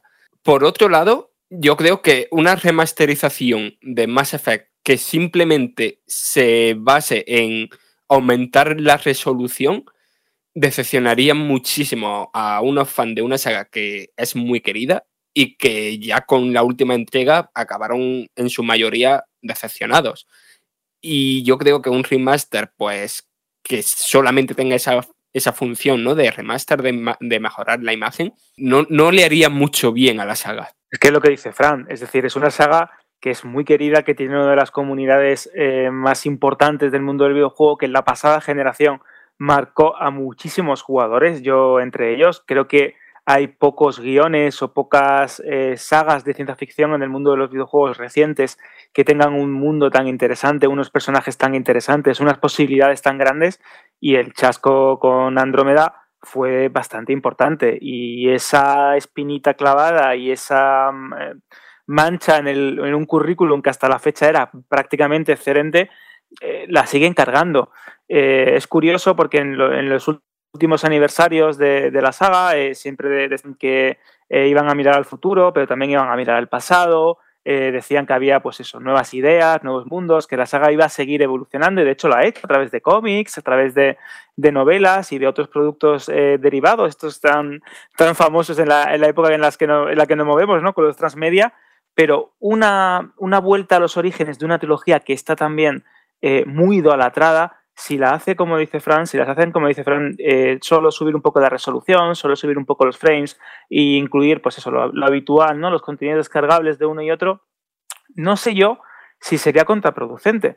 Porque si tú lo que quieres es reenganchar a toda esa generación que está ahora un poco, pues eso, enfadada o, que mira con un poco de, de desdén, ¿no? A Andrómeda, tienes que darlo todo. Y una buena remasterización al estilo, por ejemplo, de las que hace Activision de sus juegos clásicos, con todo el contenido, con una nueva visión, con un apartado gráfico, pues vamos a decir, un poquito más eh, mejorado con, o con mejor aspecto y mejor cara, creo que puede ser interesante tanto para lanzar en una consola como Nintendo Switch, en el que puedes disfrutar de la, de la trilogía original, pero al mismo tiempo para volver a afianzar las bases de una saga de cara a nuevos lanzamientos en, de secuelas y de historias en las próximas consolas, que es un movimiento peligroso. Electronic Arts ya hemos visto que es capaz de lo mejor y de lo peor, y a veces incluso de las dos cosas al mismo tiempo. Si son inteligentes y sacan partido de esta saga, que yo creo que vuelvo a repetir, es una de las más importantes de los videojuegos recientes, yo creo que sin lugar a dudas pueden servir o pueden borrar esa anterior entrega o eh, ese pequeño traspié, vamos a decirlo así, por utilizar un pequeño eufemismo, eh, y volver a plantear la saga de cara al futuro para que todo aquello que estés contento con Andrómeda pues puedan disfrutar. Así que vamos a ver lo que hacen. Yo sí que podría disfrutar, Alberto, te lo confieso, sí. Esta próxima noticia, que es la que cierra nuestro bloque de noticias de, hoy, de esta edición número 35 de la séptima temporada de Banda al Radio, se convirtiera en realidad. Estoy hablando de la saga Prince of Persia y de un vídeo que ha circulado por internet. De hecho, es un vídeo que lleva alojado en YouTube más de 8 años sin que prácticamente nadie se diera cuenta. Es un gameplay de Prince of Persia Redemption, así es como se titulaba, desarrollado por Ubisoft Montreal y que nunca vio la luz del día. Nai Nguyen, no sé si dice así, pero a mí me parece gracioso, eh, Nguyen o Guyen, director de animación de aquel proyecto, confirmó a Kotaku que es real. Eso sí, no se trata de un gameplay, sino de un vídeo pre-renderizado, este que le gustaba mucho hacer Ubisoft, hasta que se le explotó unas cuantas veces en la cara, con los downgrades y demás. Es decir, que solo era un vídeo que se presentó como idea para su posible desarrollo, algo que nunca llegó a materializarse. El vídeo es un metraje de juego de un título cancelado, según Guyen, que ahora trabaja como director de en Ubisoft Montreal. El último título, esto para, para todos aquellos que somos muy fans de la saga y, y, tenemos que echar la vista muy atrás para encontrar que la última entrega de la saga fue Prince of Persia, Las Arenas Olvidadas, que se publicó en el 2010 para PlayStation 3, Xbox 360, PC, Wii, Nintendo DS y PSP. Desde entonces, Ubisoft tan solo ha anunciado una escape room inspirada en la serie y una colaboración con el multijugador For Honor. La propiedad intelectual el año pasado cumplió 30 añitos, así que felicidades y ojalá, Jorge, de verdad, eh, con, con, la mano en el corazón, me encantaría que hubiera en esta nueva generación un título a la altura de lo que, lo que fue la saga y lo que nos despertó desde el primer título. Sí, a mí me encanta personalmente eh, esta saga, eh, disfruté muchísimo de los tres, la trilogía esta de las arenas del tiempo que salió la generación de los 128 bits, luego también este reboot con gráficos así, el shading que salió en 360 y Play 3, que fue muy criticado, a mí me encantó también pero ahí ya clavó un ataúd, eh, un clavo en su ataúd en la saga porque luego ya no levantó cabeza, luego hicieron un juego ahí un poco de aquella manera para aprovechar el tirón de la película y desde entonces no ha vuelto. Y es una pena porque yo creo que tiene mucho potencial, también es cierto que se pisa un poco con Assassin's Creed porque podrían parecer, o sea, ser juegos parecidos, porque sí, porque son aventuras de acción, con saltos, con escalada y con acción, pero no sé, me parecen juegos muy diferentes y creo que podría ser un complemento bastante interesante a, Assassin's Creed, en vez de ser juegos de mundo abierto, pues ser juegos más lineales, más centrados en, en, un buen combate, en los puzzles, en el plataformeo, en esa mecánica que tenía de modificar el tiempo y rebobinarlo y demás, que creo que estaba muy original y que daba pie a situaciones muy chulas. Y a mí me, me, sabe mal ¿no? que no hayan recuperado esta saga los últimos años, pero muy interesante porque lo que dice este animador de que esa demo era una demo conceptual, estas demos las, eh, son muy típicas en Ubisoft, las hacen en sus estudios internos, hacen una demo muy chula que evidentemente no funciona, simplemente es como conceptual de cómo podría llegar a ser el juego e internamente la mueven y la, se la enseñan a los jefes y, ahí es cuando dan o no eh, luz verde al proyecto. De hecho, eh, con Assassin's Creed 3 a mí me enseñaron una demo de estas y no veas qué pasada cómo era la demo de lo que pretendía ser Assassin's Creed 3 a luego la diferencia de cómo fue realmente el juego. Pero bueno, en cualquier caso que, que son, estas demos eh, valen para lo que valen. Yo en este caso, eh, este vídeo que, que, se, que, se, ha encontrado ahora, me parece muy guay lo que querían hacer porque mantenía un poco la, la estética, el plataformeo y la mecánica del tiempo como, como aquellos juegos de, hace años, pero luego le añadía cositas y le añadía un toque, a mí me recuerda un poco, tiene un toque War en cuanto al espectáculo, a la escala, a la destrucción, a un monstruo gigante y demás. Y no sé, es una pena que no dieran luz verde a este proyecto. Pero eh, la persona que ha dicho que esto fue un proyecto que, que se hizo internamente y demás, eh, ha, ha, dado un detalle que me parece súper interesante, que dice que Ubisoft tiene la mano más ligera a la hora de cancelar eh, proyectos de Prince of Persia o no darle la luz verde, porque al parecer el creador de esta saga, ya recordáis, ahí a finales de los 80 en ordenadores, eh, Jordan Mendner, al parecer eh, pilla dinero de cada nuevo Prince of Persia que se hace. Se ve que aunque la saga pertenezca a Ubisoft, el creador original se ve que tiene royalties, no sé cómo de altos serán, pero bueno, que, que, cada nuevo Prince of Persia que hace, pues el creador original pilla dinero. Entonces, por eso a Ubisoft se ve que le fastidia y no le importa tanto andar cancelando proyectos y, o no hacer nuevos juegos, porque, por ejemplo, Assassin's Creed pues, es completamente suya, pues todo el dinero para ellos. No sé cómo serán estos royalties, de grandes o no, a lo mejor es calderilla para Ubisoft y simplemente esto, es anecdótico, pero me ha parecido curioso, ¿no? Como una especie de pista para entender por qué no han recuperado Prince of Persia en estos últimos años. Yo creo que lo comentamos por aquí hace un octograma, no lo sé, ya tengo la cabeza un poquito loca, quizás lo he soñado, pero es que justo un Prince of Persia como este que, que se dibuja ¿no? en, en, este, en este trailer, entre comillas, no real, ¿no?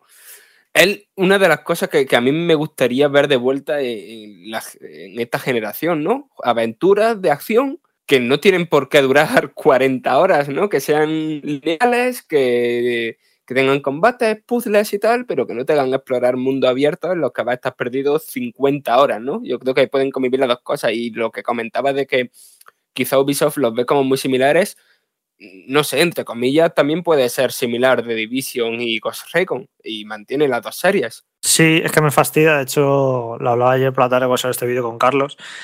Que, que, me hace gracia, ¿no? Que, que, a la hora de sacar Assassin's Creed por un tubo y shooters militares, ahí no les tiembla el pulso, ahí lo sacan como churros y les da igual. En cambio, para aprobar un Prince of Persia como este, con una pinta tan apetecible, eh, no le dan luz verde, ¿no? Que me parecería que, no sé, que sería una saga interesante y un tipo de juego diferente dentro de su catálogo y además con la cantidad de juegos que produce Ubisoft y juegos mastodónticos eh, realizados por mil personas, estos eh, sandbox tipo Far Cry, tipo Watch Dogs, Assassin's Creed, no sé, un juego más pequeñito, más concreto, de 10, 12 horas, lineal con Prince of Persia, yo creo que no haría daño, ¿no? No sé, y no les quitaría demasiados recursos.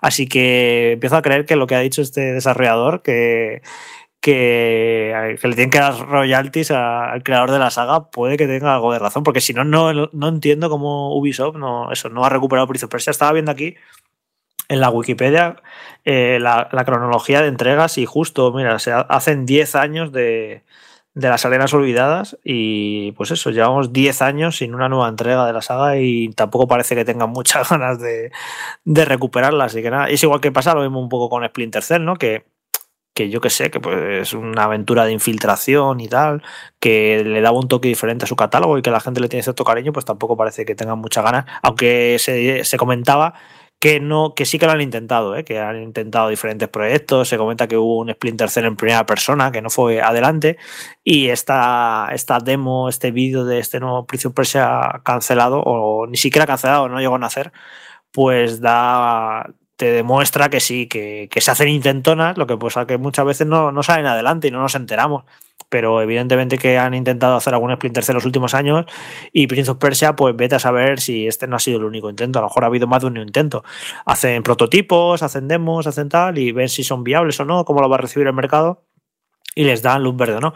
Pero eso que me fastidia un poco, ¿no? Que Ubisoft, que con la cantidad de juegos que produce y con la cantidad de shooters militares clónicos, que no haya tenido ojitos para, para hacer un nuevo Prince of Persia. Está desde luego en nuestras plegarias, a ver si se cumplen para los próximos años un Prince of Persia que explote al máximo la nueva generación de consolas, la que nacerá en Navidades de este 2020 si nada falla.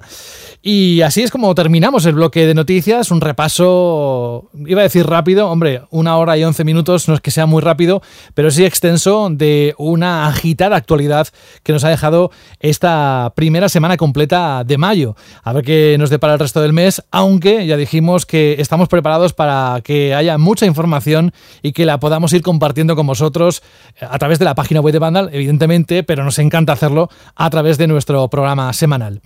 Tengo que anunciaros, y no lo he dicho al principio porque es que suena calcado cada, cada día que arrancamos eh, las mismas palabras, pero si habéis buscado la voz de Rubén así en modo fast forward, pues que no está, no lo habéis encontrado porque no ha podido conectarse. Y además, mira, os digo una cosa, me mandó un mensaje, yo pensaba, yo contaba con él, pero hoy a las 6 y 10 me manda un mensaje que me ha autorizado a leer y os voy a decir lo que pone. Dice, José, hoy voy a tener que volver a ausentarme. Creo que en el de la semana que viene sí que podré estar sin problemas. Espero que todo el lío de las mascarillas se solucione durante esta semana y pueda volver a vivir. Sin duda, la operación comercial más complicada y estresante de mi vida. No me deja ni dormir y cuando duermo sueño con mascarillas, literal pues todo el, amor y, fuerza para Rubén, que no voy a decir ni siquiera que la próxima semana le esperamos, sino cuando él pueda, no os preocupéis, no os desesperéis, todo está en pausa, el concurso de la cacería seguirá funcionando, acabaremos y se desarrollará toda de forma normal, lo que pasa es que está teniendo pues este, este retraso inesperado y justificado, por supuesto. ¿eh? Así que muchas gracias Rubén y te esperamos lo antes posible. Y esto me deja que ahora estoy mirando de forma golosa a los seis audios que hemos recibido a través de radio.bandal.net para la pregunta que lanzó la semana pasada, o las preguntas, creo que tenía DLC, si no recuerdo mal, de la Chirly Pregunta, creada, desarrollada, vivida, emocionada a través de Alberto, ¿verdad? Sí, porque como hay algo que levanta pasiones, y eso es la pregunta Shirley de la semana pasada en referencia a esto. Como celebrábamos el día de Star Wars y como solemos hacer en Banda al Radio ya como tradición, 4 de mayo, pues me gustaría y queríamos saber ¿no? que cuál era vuestro juego preferido de Star Wars. Y aparte, pues sí que si os animabais, que con la Shirley pregunta DLC, cuál era vuestra, película preferida también de la, de saga, es decir, juego y saga, Star Wars, 100%, o Jedi, Perturbación en la Fuerza, como queráis. Y lo más bonito de esta semana, ¿verdad, José? Es que la gran mayoría de audios son de nuevos oyentes, es decir, de gente que se estrena por primera vez en este formato. Sí, eh, contando uno, dos, tres, 4.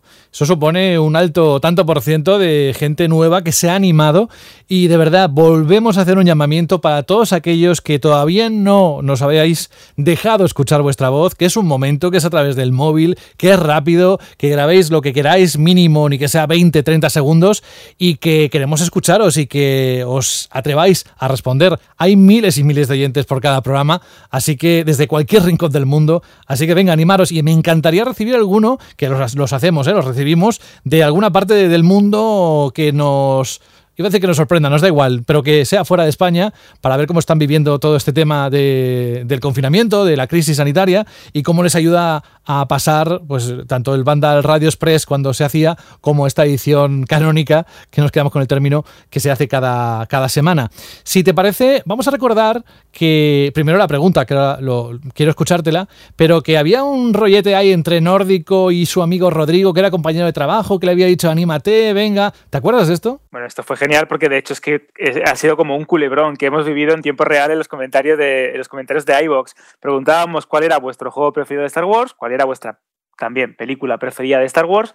Y tuvimos la semana pasada un audio de Nórdico que animaba a su compañero Rodrigo y amigo Rodrigo a que participase en, esto de los audios y en esto de los comentarios de, de Banda al Radio.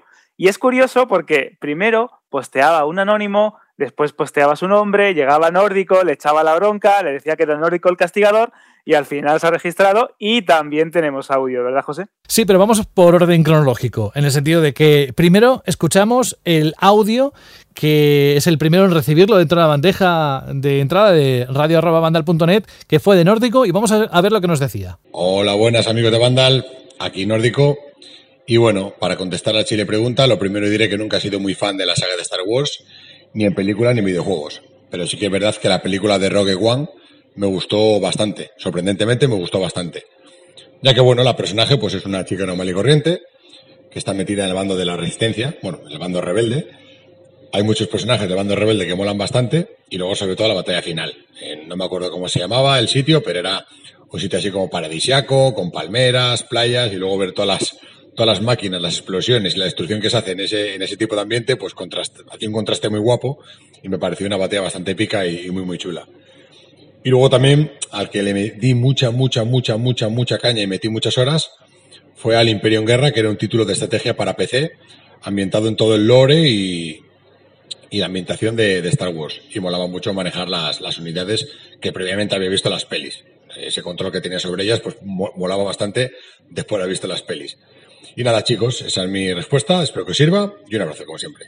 Has visto, Alberto, que no ha dicho nada de Rodrigo. Absolutamente nada, se, lo mantiene en secreto y además estoy bastante de acuerdo porque eh, Guerra, el juego de estrategia, era bastante, bastante bueno y Rogue One también es de, mis preferidas, aunque ya sabéis que yo no soy objetivo y me, gusta, me gustan casi todas las películas de Star Wars y de hecho la vez verdad que la batalla final en, en Scarif, este planeta periodístico que ha llegado ahora a Battlefront 2 como la última gran actualización, es de las mejores de la saga sin lugar a dudas. Ahora sí, vamos a escuchar el momento estelar de Rodrigo, como aquello que decía...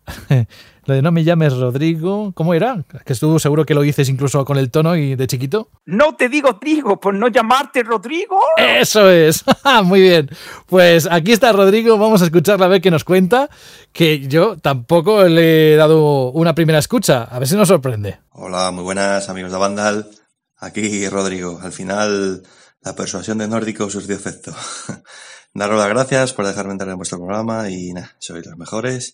Y nada, pues respecto a la pregunta de Shirley, deciros nada más que, bueno, que tampoco es que yo sea muy fan de la saga, pero sí que es verdad que hubo un juego que me llamó bastante la atención, el Battlefront, que, bueno, siempre me gustaron los Battlefield y demás, y bueno, disfruté bastante, la verdad.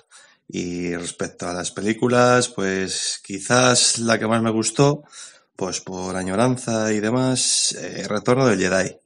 Que para mí, pues sí, la que más me marcó y sobre todo por los famosillos Ewoks. en fin, que nada, pues que un abrazo enorme y nada, a seguir así. Que se agradece mucho vuestro programa y nada, un abrazo muy grande. Venga, hasta luego. Qué maravilla, José. Al final hemos conocido a Rodrigo y está con nosotros en Banda Radio. Y me ha encantado el audio. Pobrecito. También lo que tendrá que aguantar con el con, Nórdico, ¿eh? detrás ahí pinchándole. Ni, ni, pero nos encanta que participéis. Sí, y aparte de los audios que podéis mandar, como ya hemos dicho, a la dirección que os hemos repetido ya un par de veces, hay comentarios en iBox, ¿verdad? Pues sí, voy a continuar con el comentario de Alex Vizcaíno Moreno, que dice: Hola, Banda al Team. Yo sin duda me quedo con la original, La Guerra de las Galaxias, que es como se dio a conocer cuando la vimos aquí por primera vez, que uno ya tiene sus años.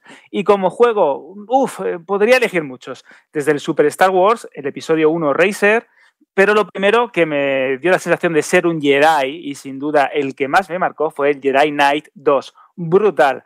Gracias por tantos minutos de compañía y que la fuerza os acompañe. También tenemos otro comentario de Averigua, dime tú, Buenas, lo primero es daros la enhorabuena por los pedazos de programas que hacéis. Cuando escucho la voz de José de la Fuente se me pone una sonrisa en la cara. Me lo paso genial escuchándoos. Tanto me gusta que hasta le he cogido el gusto a lavar los platos y limpiar la casa, que son los momentos cuando le doy al play. Respondiendo a vuestra pregunta, mi juego favorito de Star Wars es aquel mítico Super Star Wars de Super Nintendo, un auténtico deleite jugable y visual de la época. Es increíble, José, como este juego ha marcado toda una generación. ¿eh? Los 16 Sí. bits, el Super Star Wars, tenemos ahí metido en la cabeza. Sí, pero yo creo que este mensaje lo ha escrito Fran, porque noto ahí ciertas palabras que me suenan, ¿eh? pero no vamos a descubrirle. Yo creo que se loguea con un nick distinto y pone comentarios ahí para que los le demos buena cuenta en el programa. Pero déjalo, entre tú y yo, que nadie se entere. ¿Qué más Cuando tenemos? eso vas a enterar ahí porque habrá chicos ahí metido. no puede estar callado, Es ¿eh? por la sonrisa en la cara, es por la sonrisa en la cara. Esa es la frase que te delata. Pero Tú- ¿sabes lo que me recuerda? averigua, dime tú. ¿Sabes lo que me recuerda? ¿Os acordáis de aquel sketch de martes y 13 con el- el- cuando estaba fregando el plato? Fíjate qué viejuno soy, Sara, que me acuerdo de eso y posiblemente las referencias a muchos se les escapan, ¿no? Por edad. ¿Qué más tenemos? ¿Quieres un audio? ¿Quieres un comentario de la web? Lo que tú quieras. Venga, vamos a continuar con un comentario más y pasamos a los audios, que es el comentario de Richie Bolas, también en iBox, que dice película, sin duda, El Imperio contraataca. Y juego el Jedi Fallen Order, que a pesar de que llevo algún que otro palo con él, a mí me parece un juegazo. Saludos. Y ahora sí, vamos a escuchar un tocayo tuyo, se llama Alberto y participa por primera vez, así que bienvenido Alberto, nos encanta escucharte. Vamos a ver qué dice. Hola, Jax, me animo a enviar mi primer audio. Es una pena que se acabe el Bundle Express porque la verdad es que nos hacía mucha, mucha compañía, pero bueno, ya irán viniendo cuando, cuando sean necesarios. Una sugerencia que os hago desde aquí es que podríais hacer Bundle Express con temáticas en concreto, por ejemplo, un Bundle Express dedicado a juegos indie. Los juegos indies que más os gusta o los que vais jugando de vez en cuando. En relación a la chile pregunta de esta semana, eh, bueno, los dos juegos, de- bueno, el juego, los dos juegos que me han gustado más de Star Wars con diferencia son eh, el Star Wars Racer de Nintendo 64. Estoy ahora muy emocionado con la nueva versión que va a salir para Switch. A ver, a ver qué tal. Y el otro juego que me encantó, bueno, en verdad son dos, es el, el KOTOR, el Knights of the Republic, el 1 y el 2, que bueno, impresionantes. No he vuelto a jugar a ningún juego como ese desde entonces. En cuanto a películas, difícil pregunta. Creo que cualquiera menos los episodios eh, 7, 8 y 9. Y, pero bueno, eh, quiero hacer especial mención a, Rogue One, que me gustó mucho, así como la serie de Mandalorian, que me ha encantado. Y un poco más, eh, un abrazo y a seguir así. Pues la verdad es que es un, un audio para estrenarte genial, Alberto. Me encanta que, que hagas énfasis en, en Caballeros de la Antigua República. Yo también estoy de acuerdo que es uno de los mejores juegos de Star Wars y uno de los mejores juegos de rol a los que he jugado. Con lo de Roban estoy totalmente de acuerdo y con lo de Mandalorian también. De hecho, si te gusta Rogue One, te vas a alegrar al saber que Disney Plus está preparando también un spin-off, una serie basada en Castle Andor, el personaje que interpreta Diego Luna en la película, y vamos a ver toda la génesis de la rebelión, los espías, la lucha contra el imperio. Así que vamos a tener Star Wars para rato. Voy a continuar con otro comentario en iBox que me ha hecho bastante gracia, que es el, el nick es Link Master Sword, y él mismo se va contestando a lo largo de varias respuestas. Se va diciendo, ¿cuál es la pregunta, Shirley? Eh, ¿Cómo se manda? ¿Cómo no sé qué? Y va diciendo, ah, ya lo he escuchado, me cago, ay, ya lo he escuchado. Y se va contestando el mismo y me ha hecho muchísima gracia porque iba actualizando la página web para ver que iba, cómo iba este, este otro culebrón paralelo al de Nórdico y Rodrigo y me ha hecho muchísima gracia. Y también tenemos el comentario de José Garry que dice mi película favorita es La venganza de los Sith y Star, bueno, Star Wars Episodio 3 y el juego La amenaza fantasma de PlayStation original. ¿Tenemos más audio por ahí, José? Sí, por supuesto. Vamos a también asistir al estreno de Javier, que nos dice lo siguiente. Buenos días, soy Javier Rosselló y os escucho desde hace ya mucho, mucho tiempo y os leo en Vandal. Referente a la pregunta Shirley, deciros que el juego Star Wars que más me ha impactado y más recuerdo es sin duda Super Star Wars para Super Nintendo, por esa genial ambientación, música y jugabilidad del juego, pero también tengo mi recuerdo el Star Wars Rogue Leader de GameCube que me alucinó con esas batallas espaciales y esos graficazos del momento. El referente a la pregunta del EC Shirley, deciros que la mejor película Star Wars sin duda para mí es eh, El Imperio contraataca de estos. Bueno, un saludo a todos. Eh, muchas gracias por divulgar esta información sobre los videojuegos que tanto nos encanta a muchos y hasta la próxima. Es, muy bonito escucharos eh, en esta nueva sección que, que, inaugurábamos cuando empezaba la temporada, pero es que más nos gusta todavía cuando no habéis escrito, no os habéis mandado un audio y os estrenáis por primera vez, porque es como daros la bienvenida ¿no? a, esta, a esta casa que es eh, vuestra banda de radio, porque al fin y al cabo es vuestro, sin, sin, oyentes no hacemos nada. Y estoy muy de acuerdo también con estos juegos que has destacado, porque aparte del de Super Nintendo, esa primera vez que tú ponías GameCube y veías esos gráficos, ese X-Wing, esa batalla de Endor, e, ese juego era increíble. De hecho, a día de hoy sigue teniendo algunas de las fases de shooters con una nave más impresionantes que he visto en un, en un, juego de Star Wars.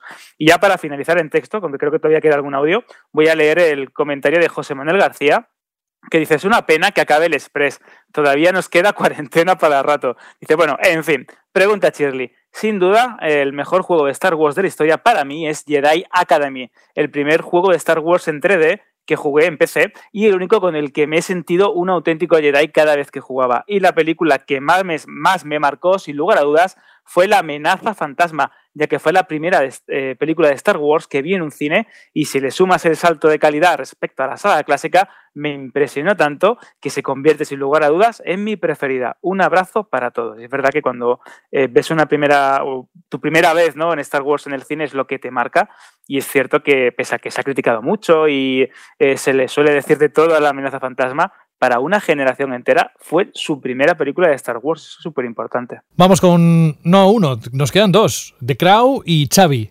¿Te parece que empecemos con The Crow? Sí, sí, además que espero que esté bien, ¿no? Porque eh, él era sanitario y estaba con el coronavirus bastante regular. Esa memoria, Alberto, no esperaba menos de ti.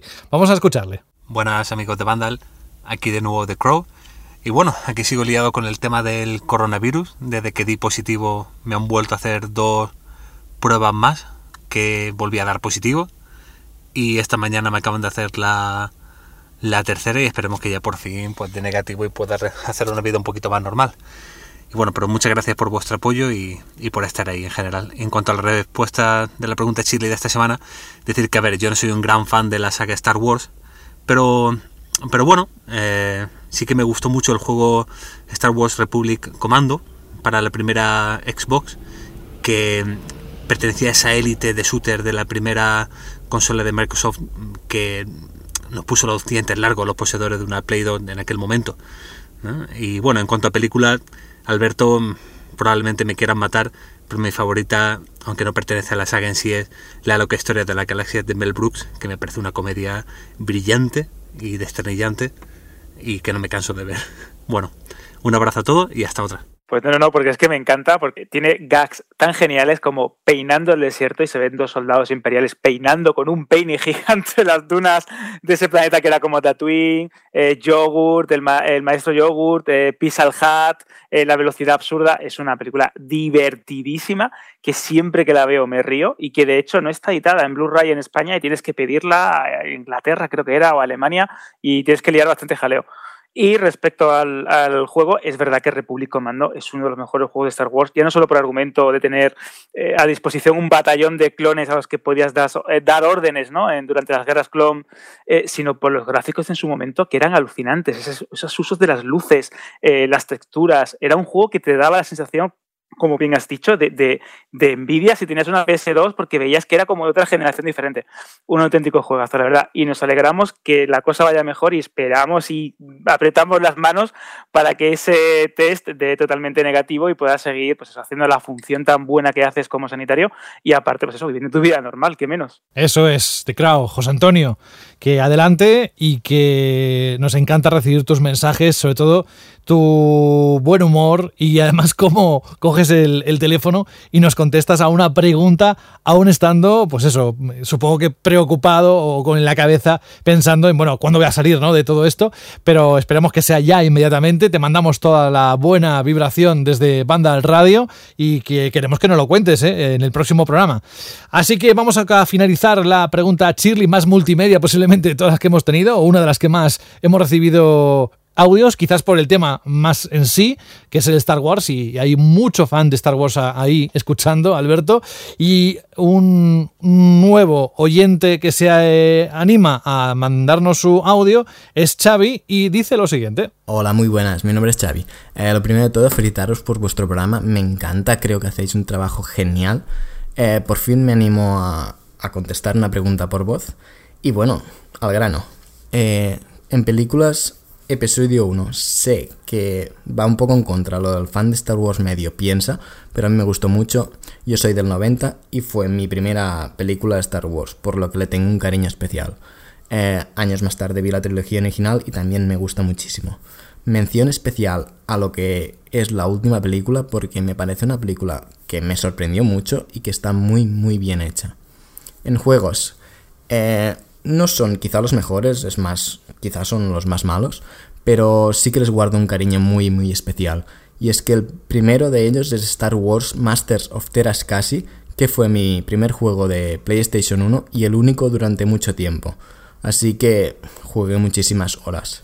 Eh, otro más es Star Wars Episodio 1, que era un juego así de historia eh, de la, del primer episodio y me gustó mucho. Eh, el poder devolver los, los láseres con el sable láser, eh, me encantó. Otro de los juegos que también le tengo mucho cariño es Star Wars Racer Episodio 1 de Game Boy Color, que también jugué mucho, mucho, mucho. Y aunque, bueno, era más bien malillo, sí que a un niño como yo le encantaba. Eh, también mención especial al Star Wars Battlefront de nueva generación, que me pareció de locos los gráficos esos son como estar en la, en la misma película. Y nada, eso es todo. Espero volver a contestar otra pregunta otro día. Gracias, que os vaya bien. Hasta pronto. Pues nos encanta escucharte, Xavi. Por favor, anímate todos los, todos los programas de banda radio que puedas y todas las preguntas chirlis, porque la verdad es que gusta que eh, gusta, gusta escucharos y más si eso, si os estrenáis. Es curioso que nombres el Master of Casi y el Game Boy Color, porque he elaborado un especial en, en Vandal, que lo tenéis en la página web, de los peores juegos o los juegos más locos de Star Wars. Y están incluidos estos dos. El Master of Casi era un juego de lucha que estaba muy bien hecho, que había contado con animadores de eh, Lucasfilm para mover los personajes pero era un juego bastante malillo. Y es verdad que, se le tiene un cierto cariño porque marcó una época, era, como ver los, los, mejores gráficos posibles en un juego de Star Wars en su momento. Era bastante curioso, ¿no? Era como un Tekken, pero con Star Wars. Y el, el, Racer de Game Boy Color era bastante malo, pero tenía una función muy, muy curiosa. Y era que si te ponías una pila, el cartucho vibraba y te generaba la sensación, pues eso, como si fuese un DualShock, pero en la Game Boy. Así que bastante curioso también que ese juego haya, haya pervivido ¿no? y perdurado en tu, en tu memoria. Y nada, y una vez más, gracias a vosotros por participar y por animaros a contestar las preguntas Shirley cada semana. ¿Cómo te quieren, Alberto? La música suena, nos vamos. Pero se nota un cariño especial, de verdad, ¿eh? en esta sección que nació un día y que ha ido creciendo y que nunca ha dejado de tener ninguna respuesta. no recuerdo ningún momento que hayas lanzado una pregunta y que al menos hayas tenido mínimo 5 o 10 respuestas de oyentes que querían participar y además que lo hacen nada más escuchar el programa. Así que felicidades a ti y principalmente a todos aquellos y aquellas que habéis participado y que todavía no lo habéis hecho, aunque no lo sabéis que vais a hacerlo.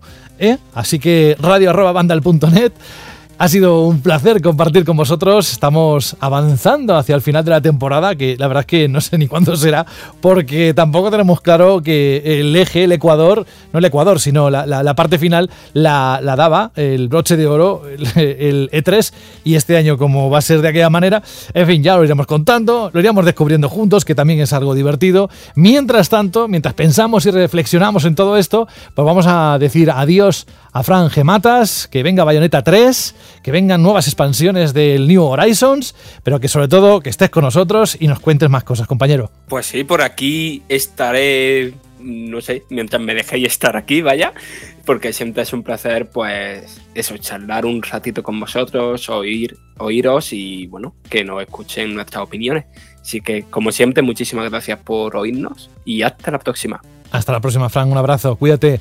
Sara Borondo, muchísimas gracias. Espero que sigas llevando mejor el confinamiento y que poco a poco verás que las cosas van cambiando. Venga, eso es lo que queremos todos. Bueno, pues sí, un día menos de confinamiento, eso está claro. Pues nada, ha sido un placer como siempre estar aquí. Nos vemos la semana que viene a ver qué más sorpresita nos trae lo que queda de mayo. Eso es, que creo que nos van a dejar un buen reguero de noticias para comentar este mes de mayo y el mes de junio, como ya hemos apuntado en alguna ocasión en, en los últimos programas.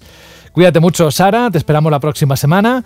Y me queda Alberto, como siempre, y al final tenemos a Jorge, pero antes queremos, necesitamos escuchar la propuesta de Shirley Pregunta si viene con algún DLC para los próximos días. Pues la pregunta de Shirley de esta semana va en relación a la actualidad. Queremos saber qué os ha parecido el Inside Xbox de Series X. Ya sabéis, ¿os ha gustado? ¿Os ha gustado el formato? ¿Cuál es vuestro juego preferido de los que se han anunciado hoy, de los que hemos visto hoy de la, nueva generación? Ya sabéis, Shirley, qué os ha parecido el Inside Xbox de Series X y que nos destaquéis pues, pues los, anu- los anuncios, los trailers, aquello que más os ha gustado o si tenéis que hacer alguna crítica, pues también tenéis que hacerla.